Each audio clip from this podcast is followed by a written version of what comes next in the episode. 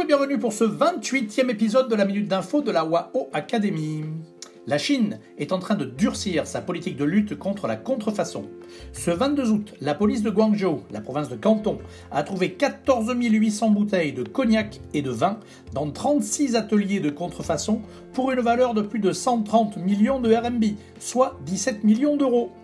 La province de Canton est la championne pour la vente de nos cognacs et dans cette saisie, les trois marques françaises les plus vendues en Chine étaient présentes, à savoir NC, Martel et Rémi Martin.